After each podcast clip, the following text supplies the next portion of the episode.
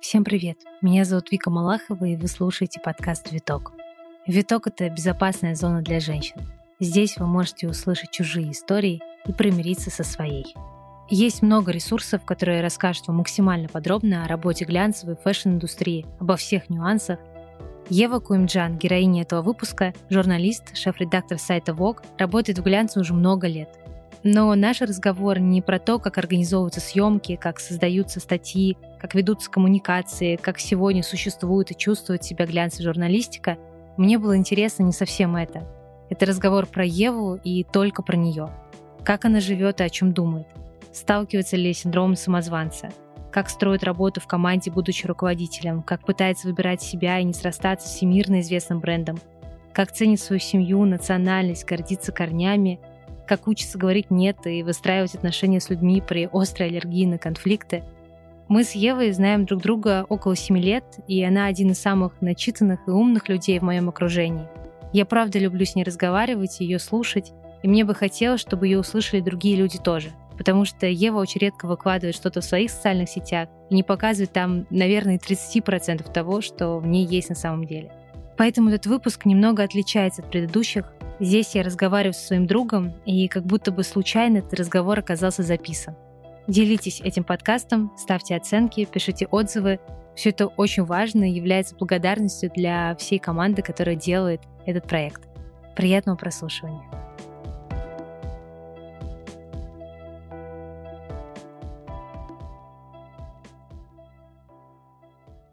Ева, привет. Я рада, что мы наконец с тобой записываем этот подкаст, который, мне кажется, мы оттягивали какое-то время.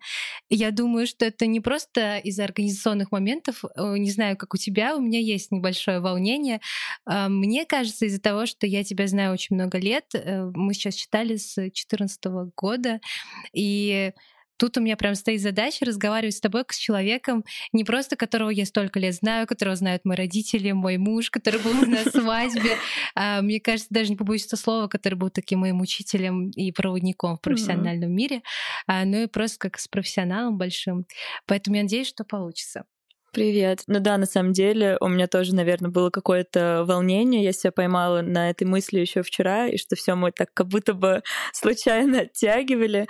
Вот, но волнение связано, наверное, в первую очередь не с тем, что у нас разговор с тобой, потому что я знаю, насколько ты аккуратный э, и интервьюер, и слушатель, вот, а скорее потому что я, наверное, очень редко вообще соглашаюсь на какие-то такие публичные штуки. Не знаю почему, вот просто мне как-то нравится все держать личное для личных. Я спрошу у тебя обязательно, попробуем покопаться, почему такой закрытый человек для публичного пространства.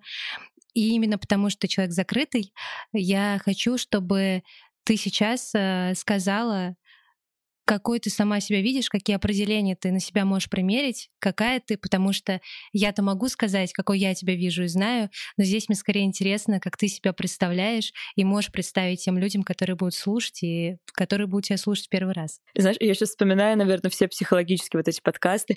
Первое, что ты сказала себе, это то, что ты определяешься в первую очередь, но без какого-то порядка, если говорить э, о себе, я в целом жизнерадостная, веселая, я социальная, но при этом люблю проводить время сама с собой и в таком каком-то очень э, узком кругу людей.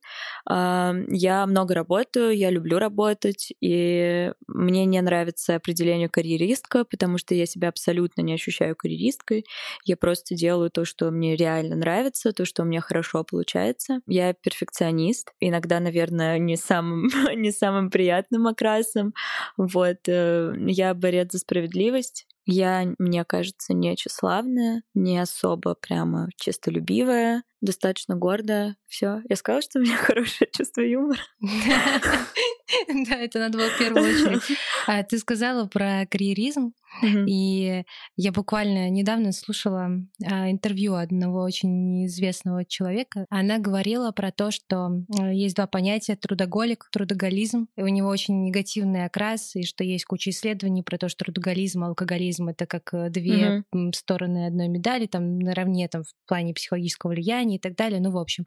А есть другое слово — трудолюбие. Угу. И вот э, сказал, я на себя примеряю это. Ты можешь сказать, что в целом тоже ты не любишь слово карьеризм, но трудолюбие это точно про тебя. Ну да, это сто процентов. Наверное, в чем-то и трудоголизм тоже, потому что у меня, конечно, есть эта тема, что я постоянно хочу все контролировать, и мне очень сложно как бы отпускать ситуацию, даже когда в целом эта ну, ситуация не требует того, чтобы быть под моим контролем. У меня есть это подсознательно, и, наверное, мне с этим надо как-то работать, и, наверное, это какой-то вот как раз негативный окрас трудоголизма, о котором идет речь. Вот. Но вот именно слово карьеристка мне всегда оно не нравилось, и я себя вообще никогда не ассоциировала с ним, потому что мне кажется, что карьерист это все-таки человек, у которого основная цель это получать там, я не знаю, какие-то должности, а, продвигаться по службе.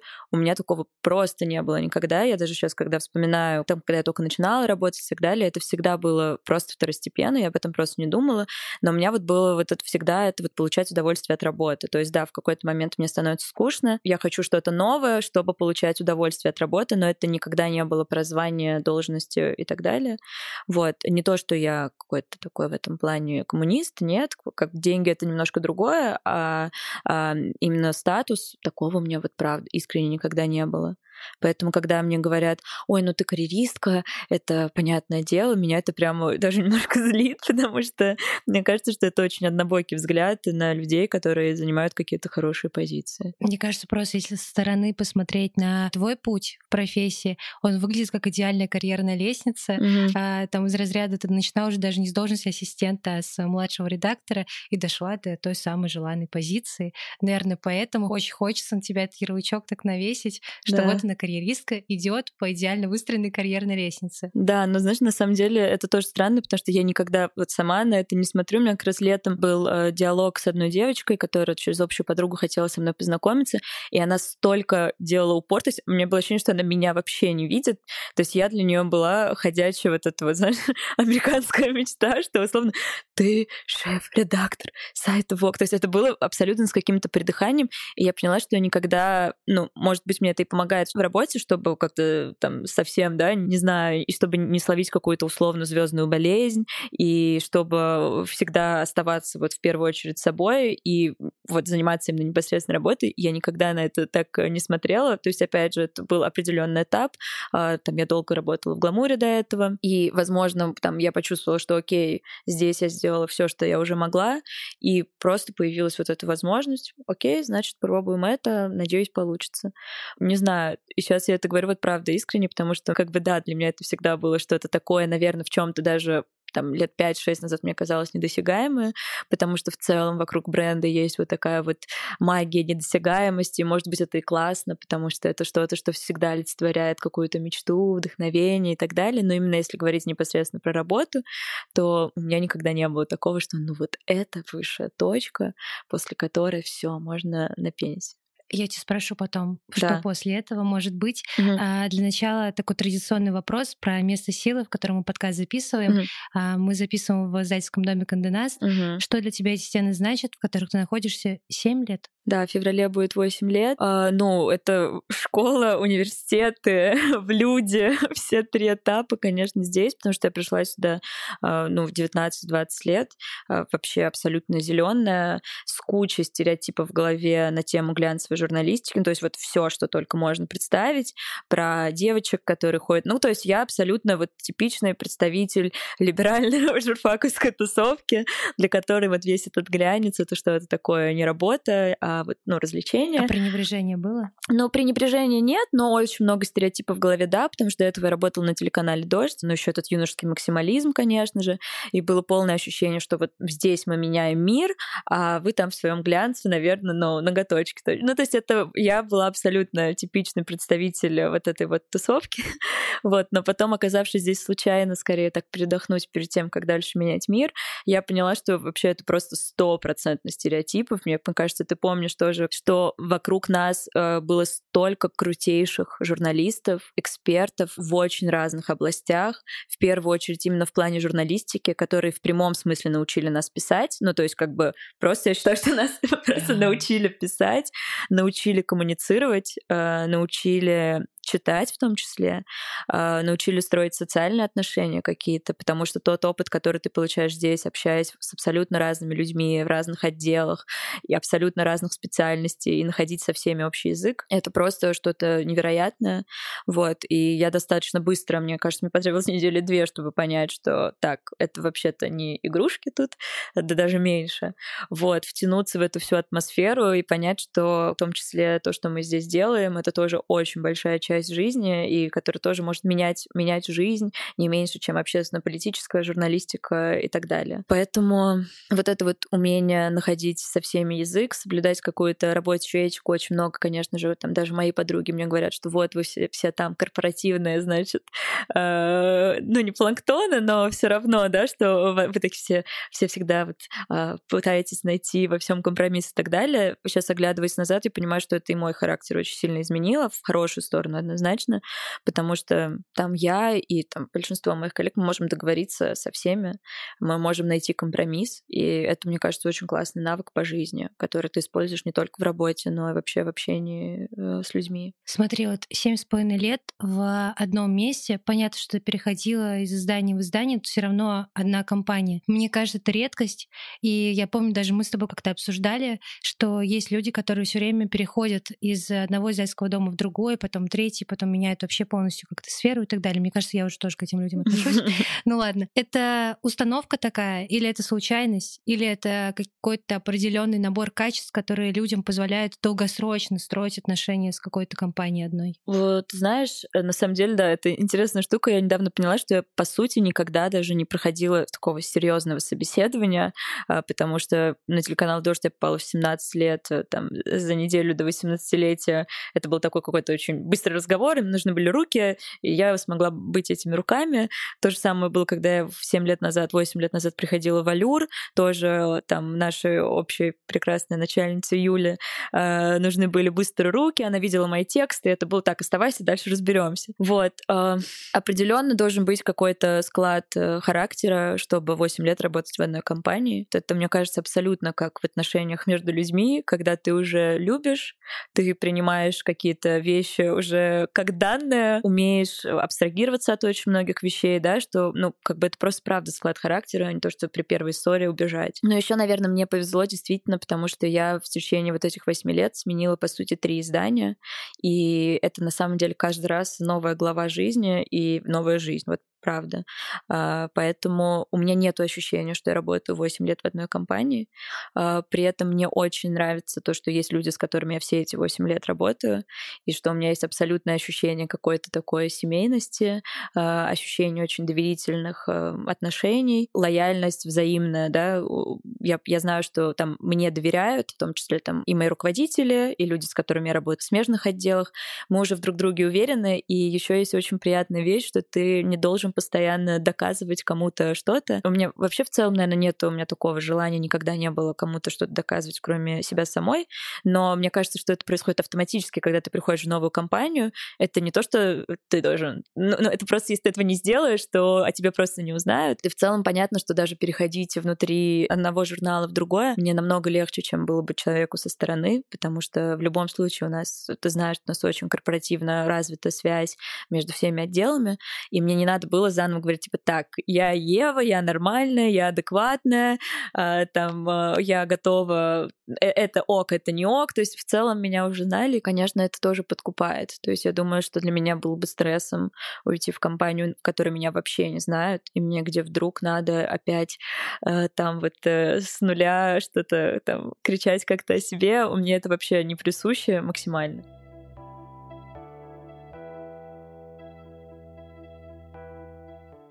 Ты так интересно сказала про то, что для тебя было бы стрессом переходить в новую компанию mm-hmm. и там, там с нуля все выстраивать. У меня сразу два вопроса. Начну, наверное, с, с более простого. Ты думаешь о том, что может быть после? И куда бы ты хотела? Есть ли у тебя какие-то, не знаю, амбиции, потенции, чтобы пойти куда-то дальше? Угу. Но в Воге я работаю только год, и на самом деле это пока мало для меня, потому что есть какие-то планы, условно, когда я вот я пришла, там я нарисовала условно какую-то стратегию, вот, я повторюсь, я перфекционист, и, наверное, пока я не реализую все, что я там придумала, задумала, и плюс у меня пока какой-то бешеный драйв э, в плане работы над этим брендом, пока я об этом не думаю, скажу честно.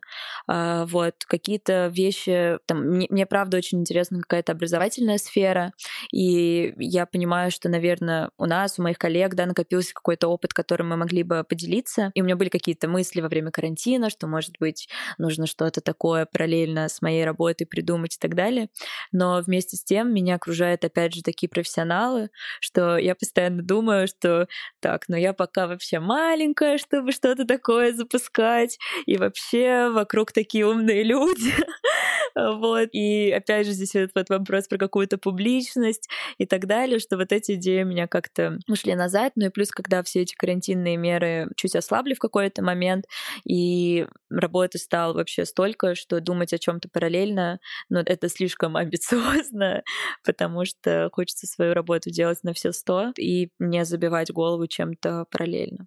А вот я сейчас скажу словосочетание, которое, мне кажется, уже все утомились от него. Но это не делает словосочетание, этот э, феномен плохим. Это синдром самозванца, да? Да. Потому что мне, правда, когда ты стал говорить про то, что есть люди вокруг, умнее меня, у меня тоже это есть, и это всегда очень странное ощущение, что ты недостаточно, ну, классный, взрослый, угу. большой, умный, образованный, там кучу можно синонимов к этому подвязать. Ты думала, почему это происходит? Э, ну, знаешь, на самом деле я не могу сказать, что у меня есть прямо... Я, я прекрасно знаю про синдром самозванца, э, может, звучит как-то очень высокомерно, но в целом я не думаю, что он у меня сильно развит, потому что я на сто процентов уверена, что mm-hmm. я в своей профессии, в том, чем я занимаюсь, я молодец, и я, у меня нету такого, что, ой, вдруг сейчас все догадаются, что я здесь оказалась случайно. А, то есть у меня есть очень четкое понимание своих классных навыков, у меня есть понимание, где у меня каких-то навыков не хватает, и поэтому я считаю, что, ну, конечно, я в них развиваюсь, плюс в команде их у меня там как бы дополняют люди, у которых эти навыки развиты лучше, и у меня нету амбиции, что так, я должна быть аккумулятором вообще абсолютно всего, все должно крутиться вокруг меня. Окей, если в этом я чуть слабее, то есть человек, который в этом чуть сильнее, и это абсолютно окей для меня. А, то, про что я говорю, наверное, это касается чего-то нового, чего я никогда не делала в первую очередь.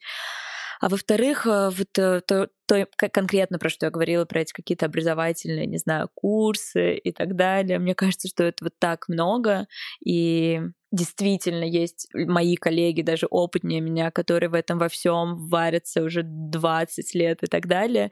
И мне как будто вот здесь это какая-то такая неловкость, что ли. Mm-hmm. И опять же, скорее, это неловкость написать даже, знаешь, этот пост в Инстаграме, типа, ребят, привет, теперь меня курс как стать диджитал-редактором. Может быть, это из-за того, что у меня очень саркастичные друзья, и я знаю, что в ответ на это они мне скажут, у, блогер еще один завелся. Может, не знаю, это так странно, потому что глобально, ну вот у меня нету комплексов вроде бы, ну вот на эту тему.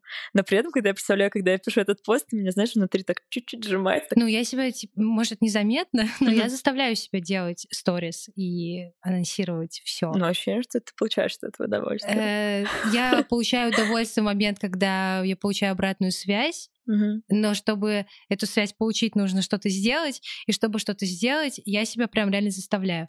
Ну, ты знаешь, я никогда не выхожу говорящей головой в сторис, для меня это просто, ну, вверх. Это очень У странно. У тебя красивая голова, она достойна быть. Я у тебя тоже очень красивая голова. Заканчиваем на этом.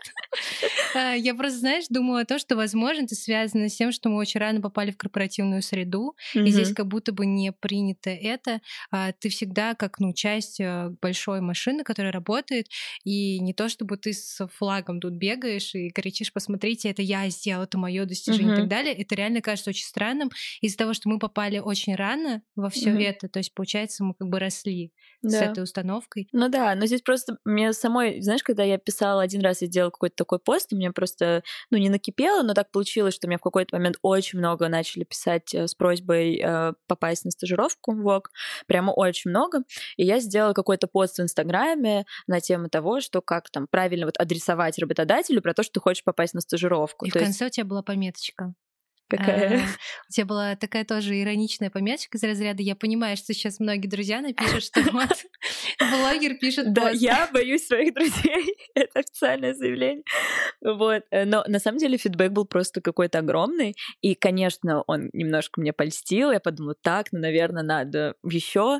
Вот. Но но потом вот мне абсолютно... Знаешь, во-первых, есть какие-то вещи, которые мне кажутся очевидными. Опять же, из-за того, что меня, правда, окружает большое количество классных профессионалов и так далее, мне кажется, что есть вещи, которые вот правда очевидны, и как люди их не знают. Это на самом деле не очень хорошее качество, поэтому как бы именно в плане преподавания, мне кажется, очень важно вообще в целом, я не говорю сейчас про себя, а можно знать э, английский лучше или хуже, но преподавать его может даже человек с, ну, я не знаю, с B1, но если он умеет доходчиво объяснять, и нет вот такого, ну это же так понятно, ну то есть вот. Но я понимаю, что очень многие вещи далеко не очевидны, особенно когда к нам приходят стажеры, а, новые сотрудники, тем более какое-то, простите за слово, новое поколение, но все равно оно тоже есть. Когда приходят вот свежие, свежие выпуски журфака, я понимаю, что очень много всего, что мы правда можем дать. Давай, если мы уже к этой теме подошли, mm-hmm. к вот этой закрытости. Я просто считаю, что важно, очень классно, что сидишь напротив, и мы делаем вот этот выпуск,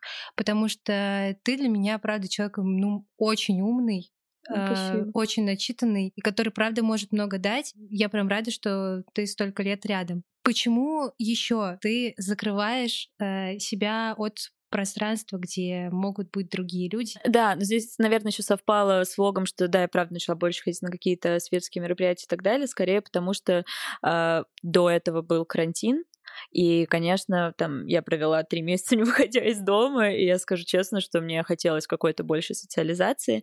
А, плюс э, до этого я всегда больше работала в сфере beauty на протяжении многих лет, и основные мои контакты, они были с beauty -индустрией.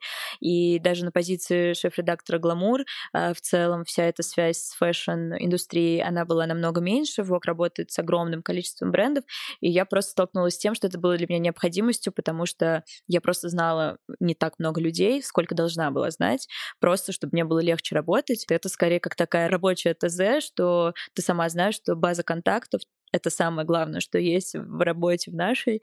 А, вот, поэтому а, скорее связано с этим.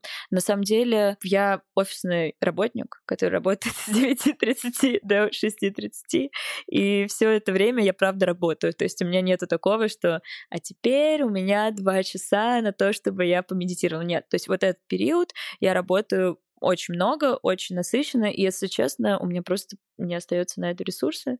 И когда у меня есть свободное время, мне, правда, намного приятнее проводить его условно с людьми, которых я люблю, э, с которыми мне комфортно и так далее. Ну и вот э, плюс, когда ты постоянно отвечаешь за социальные сети огромного бренда, когда ты постоянно пишешь материалы, которые читают, э, ну не только пишешь, да, там, выпускаешь материалы, которые читают тысячи людей, э, то вот как будто бы вот, вот это вот, знаешь, я, понятно, что это Инстаграм Вога, а не мой Инстаграм, например, да, но у меня все равно есть ощущение, что я и так, и mm-hmm. так там есть. Поэтому мой личный аккаунт — это раз в два месяца моя фотография в каком-нибудь красивом платье. Со свадьбы. Со свадьбы, на которой я много хожу, не со своей. Это здесь тоже, конечно, какой-то такой момент э, замены и сублимации, потому что понятно, что я, я там я не ассоциирую себя с брендом Vogue, то есть э, я там не хочу, ну, не ассоциирую в плане того, что нет такого «я равно Vogue», «Vogue равно я», то есть у меня никогда не будет э, написано, не знаю, Ева Vogue в названии Инстаграм, потому что я — это я, это моя работа. Все равно, мне кажется, очень важно себя отделять от того, что я обожаю бренд, я обожаю свою работу, но это в первую очередь моя работа, завтра, если ее не будет, э, не будет такого, что как бы меня больше нет. Mm-hmm. Вот, мне это очень важно, так как работа занимает очень большую часть моей жизни, это очень важно для себя понимать, что, окей, если завтра случайно у меня этой работы не будет, и я у себя все равно останусь со всеми своими навыками, а, со всей своей контактной книжкой э, и, и так далее.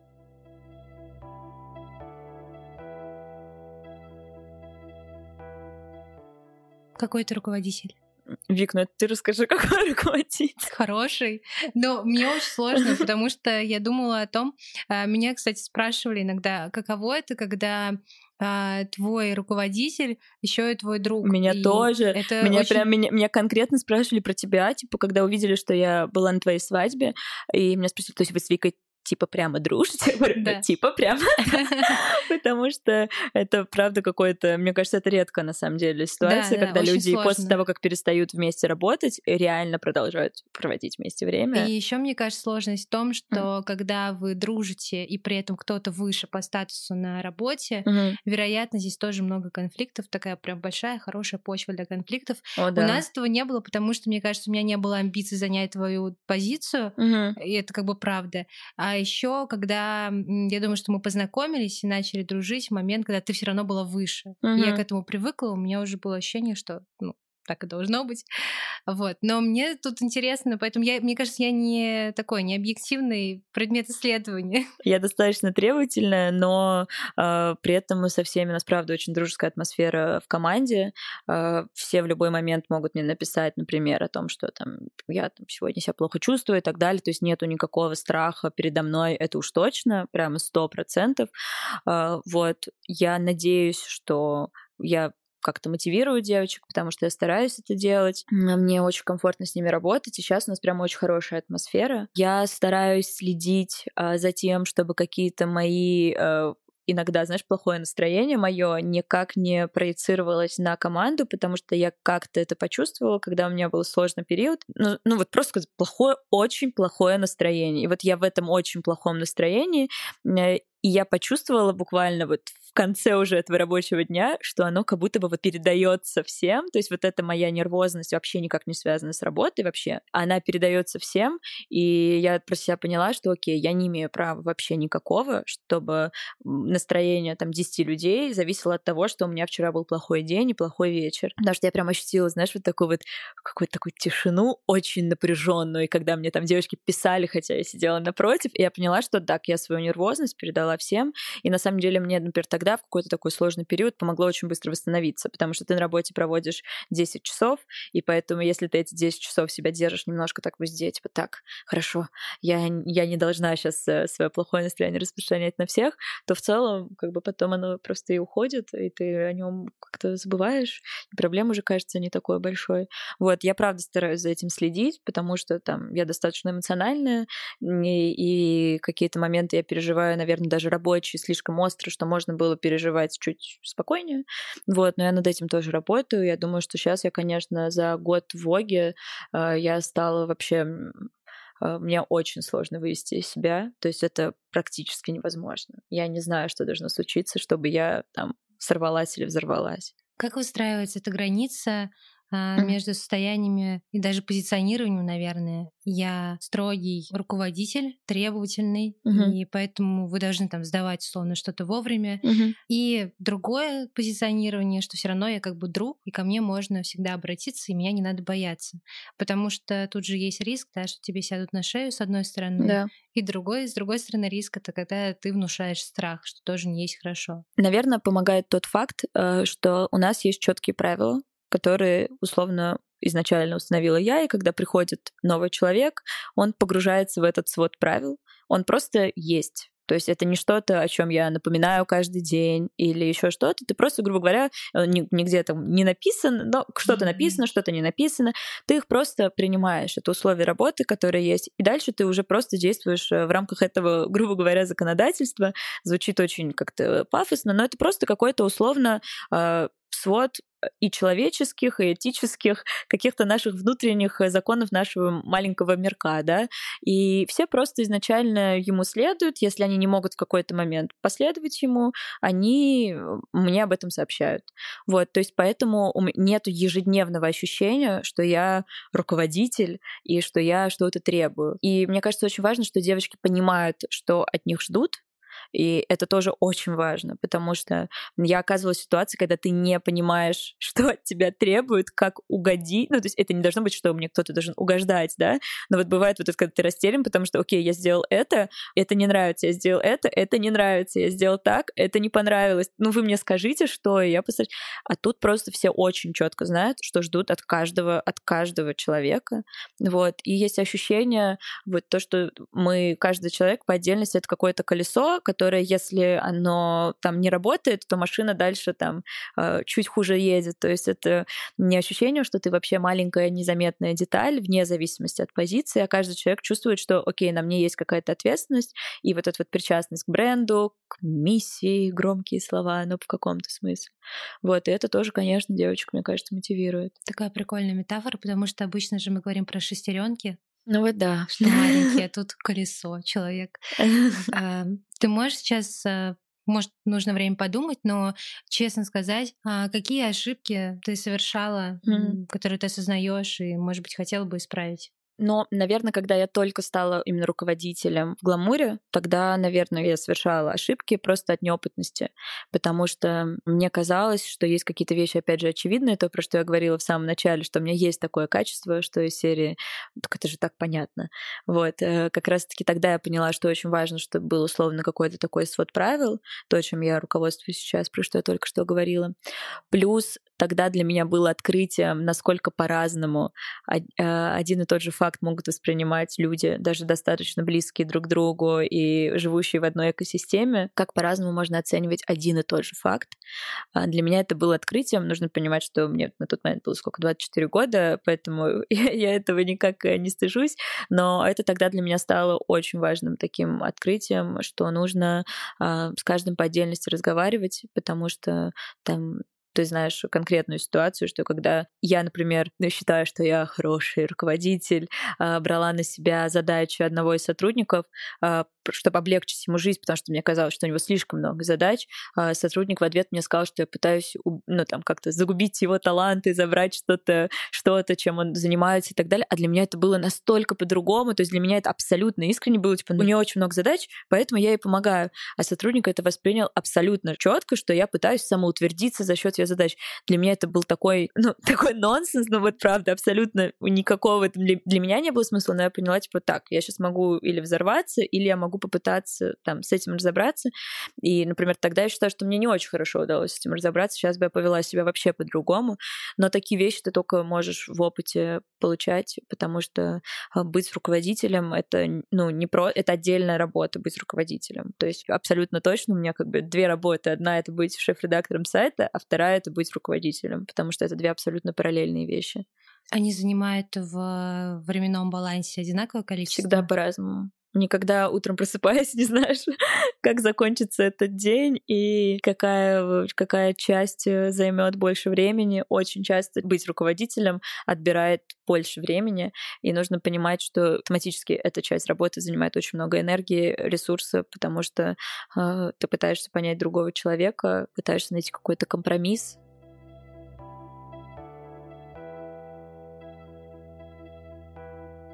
тебя слушала и думала о том, что ты тот человек, который показывает, что работа в корпорации в 2021 году, в 2022 году это все еще окей, нормально, потому что мне кажется, а, может быть, это из-за того, что я сейчас не работаю в офисе, но у меня какое-то такое информационное поле вокруг, никто не работает в корпорации, как будто бы, ты знаешь, перестало быть модным, uh-huh, uh-huh, uh-huh. что это уже не окей работать на кого-то, но при этом а, встречаются люди, как ты, которые настолько в этом органичны и естественны, что тебе уже наоборот кажется, может быть, не окей, что нам все время рассказывают, что это не окей? Ну, не знаю, мне лично комфортно чувствовать себя частью чего-то большого. Мне льстит, без как бы кокетства, да, льстит, что там мы работаем, э, я говорю, мы как будто бы, знаешь, я, я не могу, у меня все равно какой-то рефлекс, что мы с тобой всегда работаем вместе, даже когда мы не вместе, вот, что э, я работаю в международной компании, и а, работая в Воге, я эту международность стала чувствовать намного намного больше, потому что у меня, например, постоянные звонки с э, штаб-квартиры в Нью-Йорке, в Лондоне. Меня это очень заряжает. Это совсем другой какой-то такой art of living у них. Э, вот. Э, и тоже просто даже за ним наблюдать мне классно. Вот. Не знаю, может быть, может быть, я правда корпоративный просто планктон, но мне очень нравится какая-то стабильность. Ощущение, что ты всегда знаешь, когда тебе придет аванс и зарплата. Давайте говорить честно, оно тоже ну, оно, а, я его ценю, вот такое вот какое-то спокойствие. Вот, э, может быть, я скучная, не готова кинуться в омут с головой. Не знаю, но мне вот эта вот какая-то стабильность э, вообще это классно, если честно, в жизни. Ты когда говорила про вот эту связь с большим брендом, и при этом мы же с тобой да, до этого обсуждали, что тебе окей, что ты себя не сращиваешь uh-huh. с а, брендом. Мне кажется, в нашей сфере это особенно очень ярко проявляется, когда человек, который работает в каком-то классном глянцевом бренде, он себя с ним очень сильно ассоциирует, к нему прикипает, и, наверное, даже, может быть, не столько к бренду, но еще и к тем плюсам, которые дает эта работа, и потом не может от этого отказаться, хотя, возможно, ну, как бы надо, и можно идти дальше. Есть ли вот эта вот история в твоем понимании, как не позволить этому прирасти к тебе настолько, что вы уже в симбиозе и существовать без друг друга не сможете? Ну вот это как раз то, про что я говорю, что от чего я пытаюсь, ну, чего я боюсь. Я боюсь, что у меня произойдет вот такой вот симбиоз. А, это не значит, что я меньше люблю свою работу или там больше, чем кто-то. Просто все равно как бы я должна быть для себя в приоритете, сама для себя, и поэтому, чтобы вот эта вот, вот эта сепарация в какой-то момент, который, конечно же, может произойти по, по любому поводу, это может быть мое решение, решение руководства, ну, в общем, все что угодно может произойти, я там условно подсознательно готовлю, ну не то, что готовлю себя, да, хочу быть готовой к этой сепарации, чтобы не было такого, что мне потом пришло, что я вдруг осталась вот просто у разбитого корыта. Как этого избежать? Ну, знаешь, в моей ситуации конкретно у меня столько работы, что э, в целом как бы э, как будто бы вот не до этого симбиоза даже немножко. То есть я просто каждый день выполняю свою работу, ее очень много, новые задачи, я их выполняю. Я не знаю, как этого избежать, потому что, конечно, а, ну, нужно понимать, что еще вот это вот все, что мы видим, опять же, все видят в «Дьявол носит Прада», да, в целом мир глянца сегодня не такой, и вот это все, вот все эти бенефиты, которые получает глянцевый редактор, это тоже все очень сильно приукрашено э, в в, головах людей, то есть нету такого, что мы тут сидим, нам весь день посылают пакеты с сумками, и мы такие, м-м, какую я сегодня возьму в подарок, такого как бы нет, нужно понимать, что э, какие-то бенефиты работы, это да, это доступ к каким-то, на какие-то мероприятия, это общение с какими-то классными людьми, это, да, очень приятная, интеллектуальная и вообще в целом приятная, амбициозная тусовка, вот, но ну, каких-то вот прямо условно раб- работающих в digital нету, да, какого-то такого всего этого люкса, э, который, наверное, в головах многих мы вот в этом во всем купаемся. Но здесь очень важный на самом деле момент, э, то, что да, работа занимает очень много времени, но при этом ты не должен забывать и о своей реальной жизни, чтобы когда ты возвращаешься условно из какого-то такого роскошного простора, а, что то, что ждет тебя дома, а, тебя не, ну, как бы не фрустрировало, не водило в депрессию. Я сейчас говорю не про роскошные хоромы, а скорее про атмосферу, в которую ты возвращаешься. Отвечая на твой вопрос, это, наверное, что это то, опять же, к чему я возвращаюсь, про вот симбиоз с брендом, да, это касается не только непосредственно Вога и непосредственно медиа, это в целом, наверное, касается всей сферы, сферы вот люкса, да, если взять расширенно, а, то очень важно, чтобы вот тебе хотелось возвращаться домой, потому что твоя реальная жизнь э, не хуже пятизвездочного отеля, и речь здесь, опять же, не про, э, не про интерьер уж точно, и не про квадратные метры в квартире.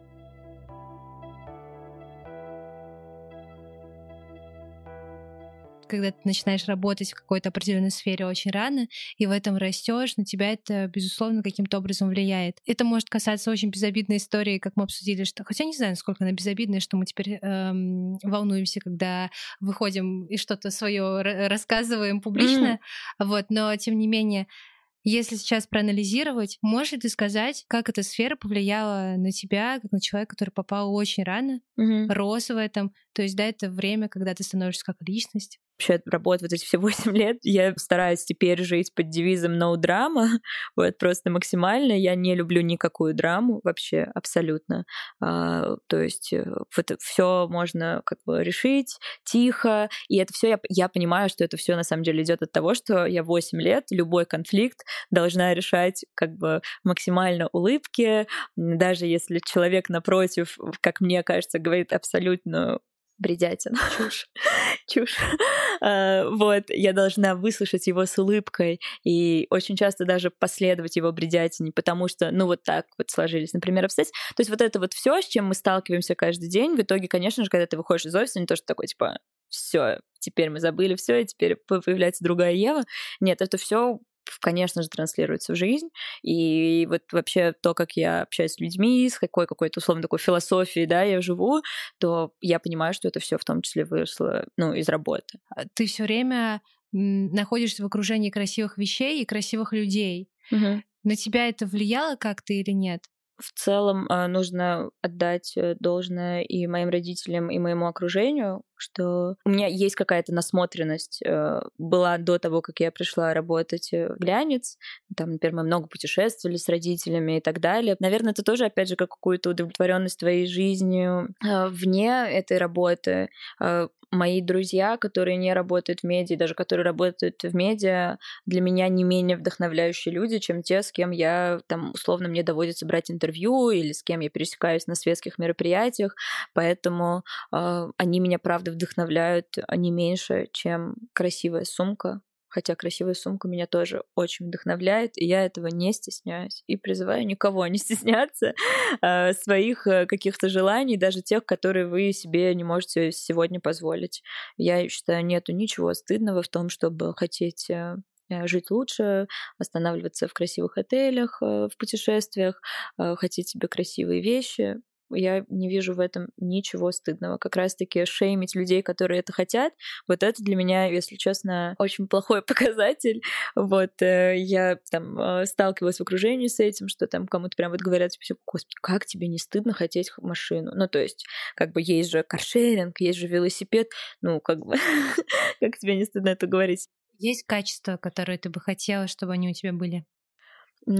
Качество. Знаешь, на самом деле это вот постоянная потребность, да, всегда находить компромисс. Она имеет одну негативную сторону, то, что ты очень часто теряешься, когда тебе нужно вот прямо окончательно отстоять свою позицию, и чаще всего даже не, а, не в работе, а это скорее проблема, с которой я больше сталкиваюсь э, вот там в личной жизни, в отношении с друзьями и так далее. То есть я настолько привыкла чуть-чуть так сглаживать углы, что в целом, потому что я не конфликтный человек, я не люблю конфликты и так далее. Но бывают э, в реаль... реальная жизнь такая, что иногда конфликты да, не то, что не надо сглаживать, а которые их надо там условно проработать, довести до какой-то болевой точки, до вот той самой драмы, которую не люблю, потому что, э, ну, просто потому что это надо, чтобы эта, условно, проблема разрешилась окончательно, вот, а вот у меня есть э, какое-то такое качество, это, опять же, из-за того, что я настолько там часто загружена и так далее, что очень, условно, есть какая-то конфликтная ситуация там вне работы, я скорее сглажу углы, чем захочу проговорить, э, поплакать, довести до болевой точки и все, потому что мне как будто бы так легче, вот, вот. И это то, э, что я понимаю, что... Я понимаю, что это проблема. Ну, не то, что прям проблема, но э, я бы хотела иметь этот навык, э, вот не бояться говорить, что я там однозначно хочу, и доводить вот это до каких-то таких я прям киваю, ты видишь, и потому что я такой же человек, и мне где-то сказали, что не надо всегда быть удобным и комфортным для других, это не есть хорошо. Да. Надо как бы, чтобы тебе было комфортно.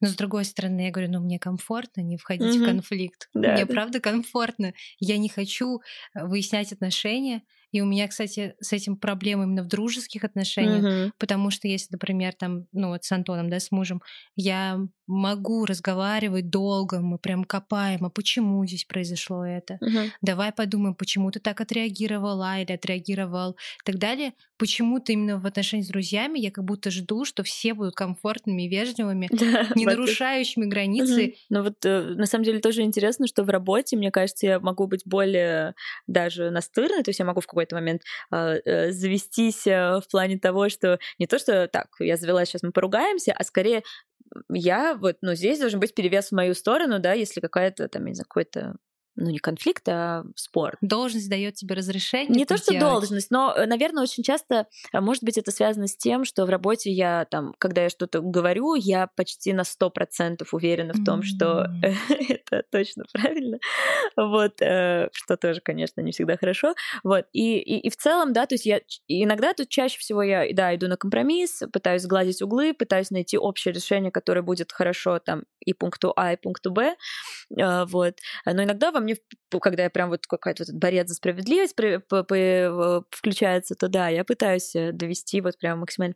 А вот э, в каких-то в личных, в дружеских спорах, вот у меня желание вот скорее вот так вот сгладить, сгладить. Ну ладно, давай, давай сделаем вид, что этого разговора не было, да, и, и просто я сама от этого бешусь, и когда я там это недавно обсуждала с подругой, я сказала, что ну я же там ничего даже не сказала, почему в итоге так получилось? И она говорит, я потому что ты ничего не сказала, как человек напротив должен вообще понять, приблизительно догадаться, да, что там о твоем мнении, если ты этого не сказала. Вот, надо с этим как-то работать. Одна моя подруга говорила, когда вот есть какая-то такая сложная ситуация, нужно начать говорить, вот первые два-три слова, а дальше ты уже никуда не денешься, потому что ты сказала mm-hmm. эти два-три слова, и разговор польется. Но для меня даже эти два-три слова часто бывает эм, прыжок со скалы. Вот, вообще интересно, что э, как-то вот э, в работе мне даже иногда бывает э, легче отстоять свою точку зрения. Может быть, это какой-то такой максимальный уровень, эм, ну, я сейчас, это сейчас звучит, как будто бы очень э, самовлюбленно, но я очень эмпатичный человек, и я правда искренне в этом очень много думаю про то, что как себя чувствует в данной ситуации человек напротив. И еще у меня есть, э, что бы я хотела, наверное, исправить, у меня есть такое качество, э, я постоянно всех оправдываю, и это сейчас не с хорошей точки зрения, то есть это звучит, опять же, как очень позитивно, я такая добрая, я постоянно всех оправдываю, но глобально, если говорить про человека, про самого себя, да, то я могу оправдать всех вокруг. Ну, то есть абсолютно серьезно, я могу найти оправдание самому тупому поступку и в целом человека даже выставить в хорошем свете. Я понять не имею, откуда это у меня, честно, но это есть, и это мне тоже очень мешает часто э, там, делать выбор в пользу каких-то того, что действительно лучше для меня. Потому что вот это вот э, это какое-то, не знаю, ответвление от эмпатии, не знаю. А ты в людях считаешь, хорошо разбираешься, ты их чувствуешь? Но я думаю, что в целом я вот чувствую вот это дурацкое слово, но оно хорошо передающее вайб. Вот знаешь, вот какой-то условно невротический или наоборот суперпозитивный или немножко наигранный. Вот это я считываю максимально хорошо. Вот. А, но бывает, когда сам хочешь немножко обмануться человеком. А, часто это бывает, что, например, там даже в работе с коллегой с какой-то у меня было, да, что она очень классно работала, но я понимала, что по-человечески мы настолько в диссонансе, насколько вообще люди могут быть в диссонансе, но я постоянно убеждала и себя, и окружающих, что да нет, потому что мне было глобально, мне было удобно, что человек очень хорошо работает, но человеческий какой-то диссонанс мешал работе в том числе. То есть, условно, какие-то технические навыки человек выполнял хорошо, но при этом, когда дело доходило до коммуникации, мне всегда приходилось как бы разруливать какие-то конфликты и так далее. То есть я умею себя убедить в том, что Вообще с самоубеждением, да, у меня все хорошо. Я могу себя убедить, что человек на самом деле оправдать, убедить, вот он так поступил, потому что просто ей в этот момент было некомфортно, поэтому, наверное, она меня обманула и сделала что-то с моей спиной. Ну, то есть, как бы я, правда, могу оправдать поступки людей, вот. Но вот именно вот это вот ощущение в целом, да, как бы в человека, я это почти всегда безошибочно, я бы сказала. Отгадываю. У меня есть, э, ну, не фраза, но как все мои друзья всегда говорят, что у меня очень хорош, хорошо развита чуйка. Mm-hmm. вот, и это, это правда так. Мне кажется, что это в первую очередь, опять же, опыт из того, что я с таким количеством людей общаюсь и вижу их в том числе в динамике, что, наверное, это опять же какой-то опыт, а разрешение вот этой ситуации, оно где лежит, когда тебе нужно сделать выбор между ну, soft skills да, человека да, да, да. и его а, Наверное, знаешь, обычно какой-то случай все расставляет по своим местам. Я не революционер в плане, там, я точно не тот человек, который, когда возникает конфликтная ситуация, даже очень неприятная, я не тот человек, который говорит, ну все, давай, значит, все разводимся, увольняемся, кто-то из нас уходит. Ну, то есть я точно не такой человек, э, абсолютно точно дающий один, и два, и пятнадцать шансов вообще это. Вот, это моя тема. Но обычно всегда бывает э, какой-то пик, который все сам по себе разрешает решает в правильном направлении. Всегда. По моему опыту не надо теребить э, и, знаешь, доводить доходить до этого самостоятельно, все всегда происходит, вот какая-то ситуация расставляет по своим местам. Ты считаешь себя успешным человеком? Ну, даже не знаю. Я не знаю, правда. Но у тебя сейчас внутри на чаше весов скорее да или нет перевешивает? А, ты знаешь, как будто бы сама себе я не задаю этот вопрос, потому что как будто бы это все равно для меня не, не тот э, пунктик в моем бакет-листе э, там чего я достиг в жизни, как будто бы он все равно стоит не так высоко в целом.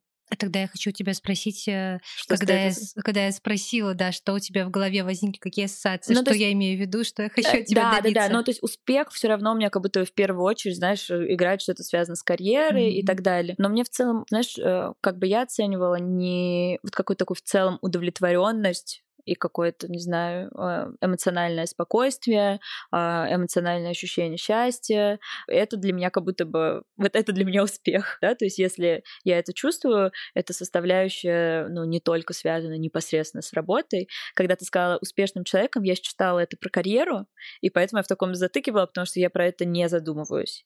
Вот. А э, если считать успешный успех, как вот сейчас я проговорила да. и поняла, что я это имею в виду, скорее вот составляющая. Работа тоже, конечно же, играет в этом роль, потому что если ты чувствуешь себя неудовлетворенным на работе, если ты в целом работаешь и чувствуешь себя неудовлетворенным от своей работы, а ты хочешь работать и чувствовать себя классно от этого, то это, мне кажется, очень-очень плохо влияет на в целом на твой эмоциональный фон, и я бы не смогла работать на работе, которая мне не нравится. То есть прямо сто процентов, это я знаю точно, что если я буду чувствовать себя несчастливой на работе, неудовлетворенной, да, какими-то вещами, если я буду чувствовать, что я сильно нервничаю, я даю себе обычно какое-то время, потому что это может быть просто выгорание, которое решается отпуском. И вот одним днем или двумя несколькими днями вот такой вот полной деградации. Да, которой ты говорю... его поймала на той самой первой стадии, да, первой ступеньки. Э, да, да, да. Или, и да, или вот, вот когда появляется этот этап, не то, что я всегда такая, э, знаешь, этот человек из э, рекламы на федеральном телевидении, нет, ну просто счастливый. Просто я ловлю этот момент, типа, окей, я вот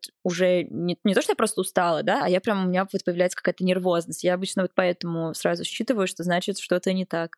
Вот меня все вокруг бесит, все под подбешивают, и вообще вот это вот все, то окей, значит, мне просто нужно отдохнуть.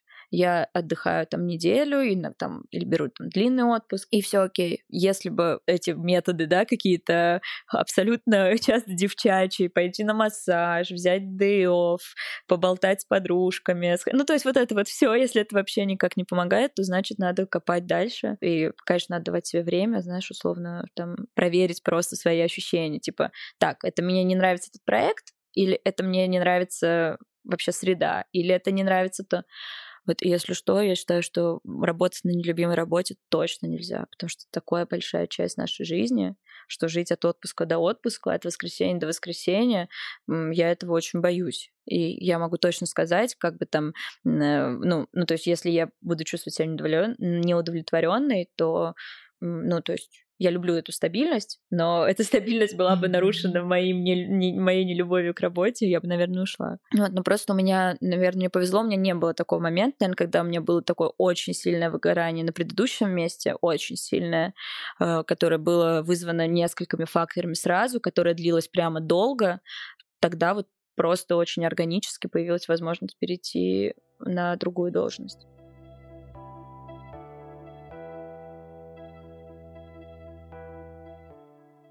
Какие моменты в твоей жизни ты можешь назвать ключевыми и сильно на тебя повлиявшими?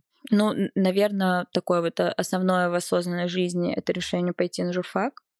Ну, я считаю, что это, конечно, сильно определило в целом направление моей жизни. Наверное, из каких-то таких э, личных, это там в какой-то момент болезнь близкого человека, которая очень сильно помогла перефокусироваться на то, что действительно важно, из-за чего в целом э, стоит грустить, из-за чего не стоит убиваться точно.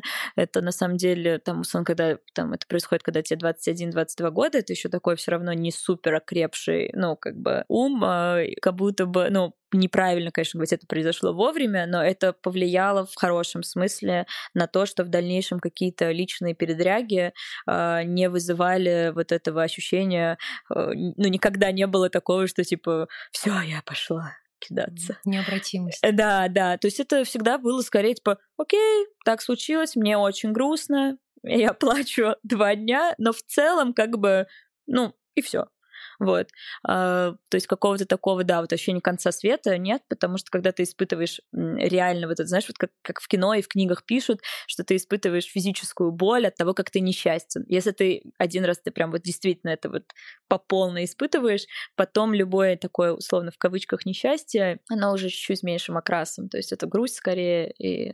но несчастье очень громкое слово. Наверное, моя работа на телеканале «Дождь» э, я тоже бы назвала важным каким-то таким моментом, ключевым моментом в жизни, потому что меня там научили работать так, как, ну вот какие-то принципы заложили, вот это вот абсолютно ответственности, когда ты работаешь на телевидении в прямом эфире, это гипервысокий уровень ответственности, к тому же речь идет про общественно-политическое издание, когда, ну вот любое твое слово может трактоваться не так, хотя у меня я была там вот как раз-таки совсем маленьким человечком в этом, в этой сфере, но все равно, да, то есть это какие-то заложило вот этот принцип ответственности, точности, пунктуальности, опять же, и так далее, потому что когда ты работаешь в прямом эфире, у тебя нет возможности «я задержусь на 5 минут», ну, то есть как бы тебя никто не подождет. Э, вот, и это все какие-то вот такое, вот такая армия моя, наверное, была там, еще и в 17-18 лет, совсем после школы я там была, конечно. Вот, потом, наверное, да, ключевое, конечно, событие, то, что я попала в Конденас в целом в эту сферу, знаешь, наверное, а, такими маленькими точками, не такими большими, я бы назвала путешествия какие-то большие, ну, такие, не то, что ты там на выходные куда-то поехала, а какие-то большие путешествия, потому что то, как меня заряжают и вдохновляют путешествия, наверное, если честно, не способен вдохновить ни один фильм, ни одна книга, потому что это вот реальная вот реальная жизнь. Мне очень повезло, что по работе мне удалось э, попасть э, в октябре в Милан. И я, конечно, абсолютно просто растерялась от счастья. Скажу честно, я выглядела, наверное, просто как крейзи турист. Меня встречал водитель, и я на полном серьезе спросила его, типа, вы настоящий итальянец? Ну, то есть я была в состоянии какого-то абсолютного а, опьянения, когда ты вот едешь и въезжаешь в эту историческую часть города, я просто открыла окно и начала плакать. Ну, то есть, и потом я встретилась с коллегами, мы все летели разными рейсами, все, и абсолютно все обменивались такими же впечатлениями. То есть вот это вот ощущение, что ты хочешь дотрагиваться до, до пола, до земли, до этой брусчатки. Вот. И у меня было такое ощущение, а, я вернулась вернулась, я вернулась. Вот. И, конечно, этого очень не хватает. А это на самом деле, вот каждое путешествие, по сути, это же, вот правда, простите за эту банальность, маленькая жизнь, но это правда так, и ты помнишь каждое свое путешествие, и очень хочется, чтобы эта возможность у нас снова появилась.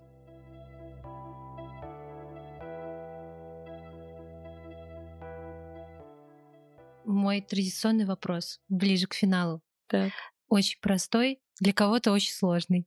Так. Я не знаю, что он будет для тебя. А, веришь ли ты в Бога? Если да, то какой для тебя Бог?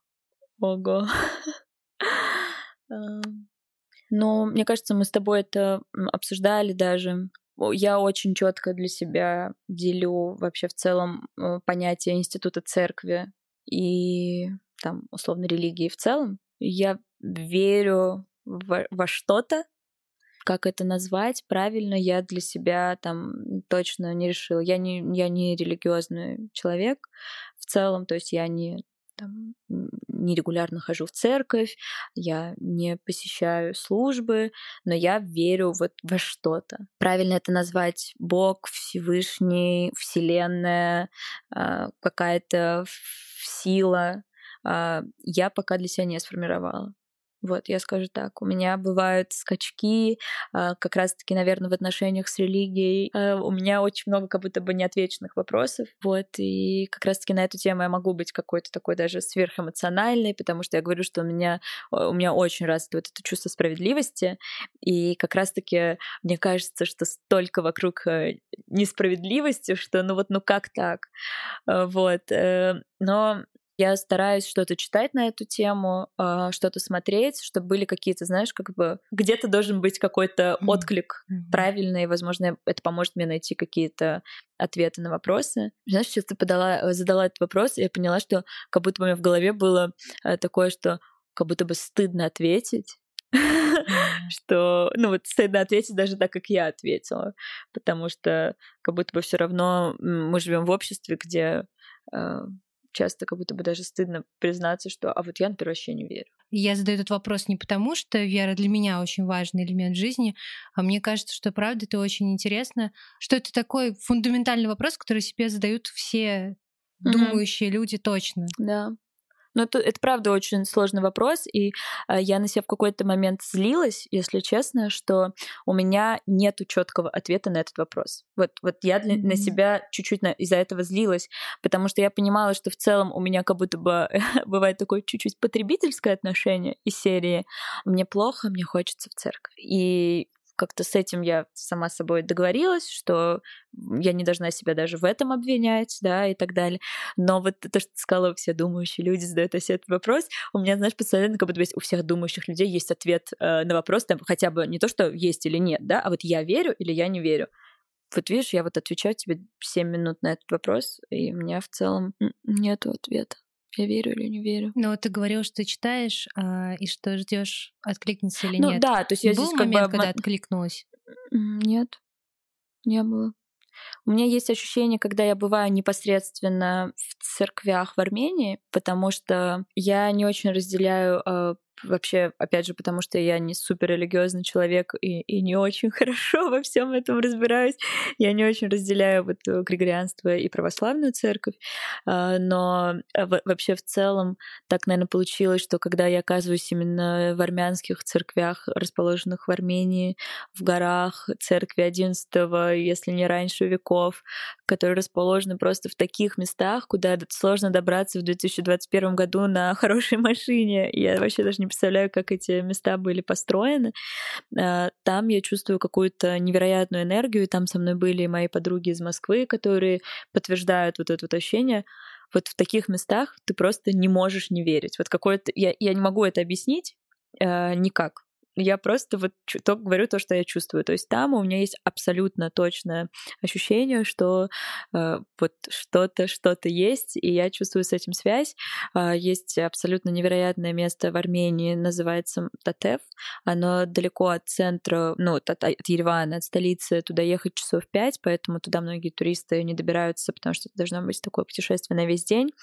Э, церковь там находится на, на скале, обособленной от, грубо говоря, материка материковой части, и чтобы туда добраться, там сейчас построили фуникулер, до этого это было, был, был тоже фуникулер более опасный. И там живет только один батюшка, он там живет уже очень много лет, то есть сколько я себя помню, наверное, там первый раз оказалась лет в 14, и я была там в прошлом году, это все еще тот же, тот же человек, которого все знают, и ты туда приезжаешь, это просто место, ну вот там вокруг только горы, пропасть и вот этот монастырь, и он там живет один, и там вот это, там абсолютно непередаваемое для меня ощущение, то есть у меня полное ощущение, что Бог живет там, вот то есть абсолютно. Э, очень странно. И когда я там, у меня всегда есть желание вот просто хотя бы поймать взгляд этого батюшки, ему улыбнуться, он со всеми безумно приветлив. Я помню, когда я была последний раз, э, он как-то, он, он со всеми в таком диалоге, я очень хотела к нему подойти, и у меня вот началось, а я могу с ним поговорить на русском, а вот я даже на армянском какой-то, он у меня разговорный, как с ним, как вообще батюшка на армян, ну, то есть у меня было какое-то, как будто бы должны, должны быть, возможно, какие-то правила, и это место, конечно, абсолютно невероятное. Но, опять же, это вот какие-то вот эпизодические моменты, когда я чувствую вот эту вот связь, этот отклик. Но вот на ежедневной основе я, правда, как будто бы об этом э, ну, вот просто даже как будто бы не думаю. Можешь ли ты назвать вещи, за которые ты благодаришь? Можешь назвать конкретных людей, которым ты благодарна или за которых ты благодарна, события, все что угодно. Ну, я очень благодарна за свою семью. У меня очень хорошая семья, и я выросла за... Я очень благодарна за свое детство, потому что оно у меня было безукоризненно счастливым. Э, то есть э, я всегда себя чувствовала любимой, всегда. Э, и то есть не было... Я не могу вспомнить ни один момент, когда я бы, знаешь, там сомневалась в том, что меня любят. И в целом это ощущение, оно... Я проношу его до сих пор каждый день. И в целом, мне кажется, это мне помогает быть достаточно целостным человеком.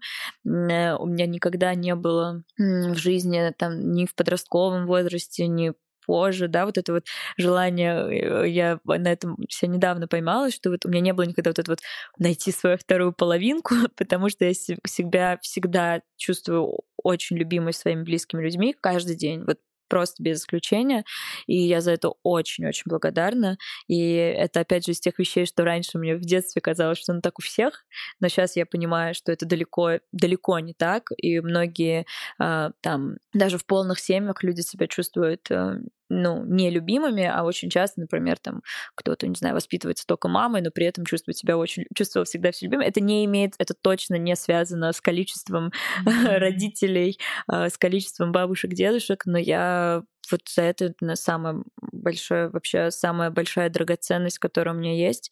А, там, ты знаешь, что я очень привязана к бабушке с дедушкой, у меня с ними очень крепкая связь, и я очень благодарна, что там мне сейчас 27 лет, они в добром здравии, тьфу, тьфу. А, вот, и я с ними поддерживаю связь, и я в целом очень благодарна еще за свое окружение, потому что мне, опять же, очень повезло. Э, если вот просто говорить про что меня вдохновляет, вот на ежедневной основе, а, в моей ситуации, я вот недавно тоже про это думала, что в целом, например, фильмы, книги, для меня это скорее все равно, ну, как бы время, времяпровождение и, и досуг, и раз, ну, развлечение скорее, да, даже если это сложный фильм или э, сложная книга, это все равно развлечение. А по-настоящему меня вдохновляют вот мои друзья, вот просто каждый день, потому что мне очень повезло с окружением, и я за это тоже очень благодарна. Благодарна тому, что, что могу оставаться самой собой, э, и никогда не чувствовала себя там, не знаю, знаешь, там где-то лишней, э, не чувствовала себя чужой, несмотря на то, что как бы я, я армянка, но я родилась в Москве, и я никогда себя, мне, мне правда очень повезло, я считаю, что я никогда не оказывалась в ситуации, где я бы себя чувствовала э, там чужой. Вот, наверное, опять же, это там спасибо и моим родителям, и а, окружению, потому что, опять же, ну, то есть есть вещи, которые семья не может контролировать, когда ты оказываешься, например, в школе, и там уже свои законы джунглей, у меня никогда не было такого, что я чувствовала, так, я здесь чужая, я не такая, как они, мне нужно приспосабливаться, вот, и это на самом деле, мне кажется, очень важно, опять же, для того, чтобы ты в целом чувствовал себя целостным каким-то и счастливым, и удовлетворенным, потому что я думаю, что люди, которые с этим сталкивались, это это очень непросто. То есть я там за всю жизнь могу вспомнить а, там, несколько каких-то шуток, которые, опять же, я воспринимала максимально как-то просто и сама над ними могла посмеяться. Ну, себе, наверное, тоже в чем-то благодарна, что э, правда стараюсь э, оставаться как-то, ну, не терять э, себя, что бы ни случилось, какие бы ни были сложности и в работе, и в личной жизни, и там с семьей, что бы, что бы ни случилось, я стараюсь как бы я умею себя вот это вот самоубеждение в данной ситуации это хорошо, я умею себя настроить на лад, что э, жизнь одна, как бы любить себя тоже очень важно и э, не забывать про это тоже.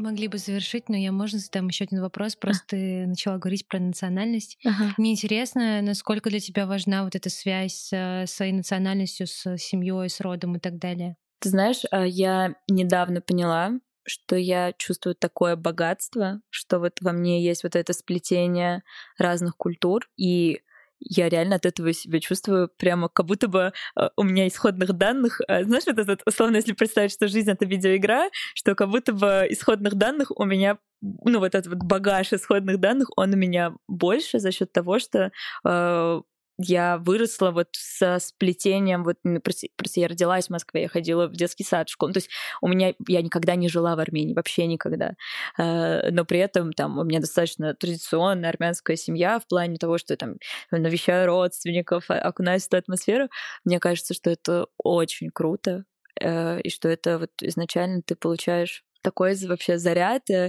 э, я это, кстати, обсуждала в интервью с Манижей, а, которая тоже а, подтверждала, что я говорю, и, наверное, как-то она меня тоже в том числе на эту мысль как-то сподвигла. Наверное, так как бы было не сто процентов всегда, потому что в какой-то период э, ты чувствуешь, что, ну, вот этот вот такой дуализм, он немножко тебя, когда особенно ты совсем юный, ты не очень понимаешь, а, я повсюду иностранец, При том, что, опять же, никто никогда мне не говорил, ты здесь чужая или ты там чужая. Это просто про твое внутреннее самоощущение. В какой-то момент у меня было, как будто бы мне было с этим чуть-чуть сложно балансировать, а потом я поняла, что блин, вот это, это и классно. Вот я очень горжусь своей исторической родиной, с удовольствием вожу туда а, своих эм, подруг и друзей из э, Москвы э, получают этого какое-то просто невероятное удовольствие, когда им там тоже нравится. И наоборот, когда мои друзья из Еревана приезжают в Москву, я с такой гордостью рассказываю про Москву, что просто это как раз недавно, в сентябре, была такая ситуация. Давно такого не было, потому что из-за всех этих закрытых границ и так далее я проводила по центру э, какую-то, ну, не экскурсию, какую-то такую прогулку, и у меня было просто такое восхищение вообще Москвой. То есть это нам очень повезло, что мы здесь живем, несмотря на то, что этот город, конечно, в чем-то энергетический вампир, но в любом случае нам правда повезло. А вот э, еще мне сейчас э, вспомнилось про то, что ты сказала, ну вот связан с вопросом с национальностью. Опять же, летом, когда я была в Армении, со мной э, познакомилась девушка, которая, про которую я говорила, то, что она мне говорила про шеф-редактор, шеф-редактор ВОК, вот это вот все.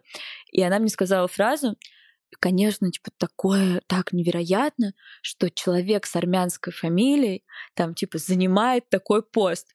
И я, и у меня на самом деле случился такой какой-то, типа, а?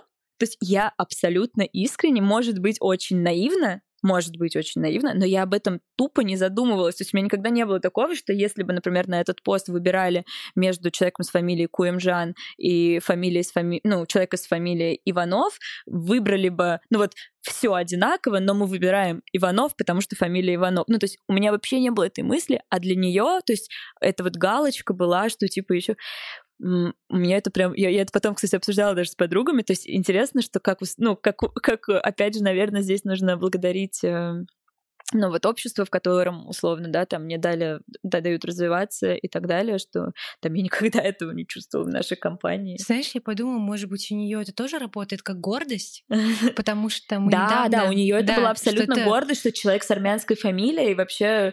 Э, то есть для нее это важно. Да, твоя должность это важно, и то, что ты армянка, это важно. Мы недавно сидели с моими родителями, а, мама русская, папа кореец, и, соответственно, мы с папой что-то начали обсуждать, из разряда... Вот мне пап спросил, а у тебя тоже такое бывает, когда ты сидишь в кинотеатре, идут титры, и ты видишь людей с корейской фамилией.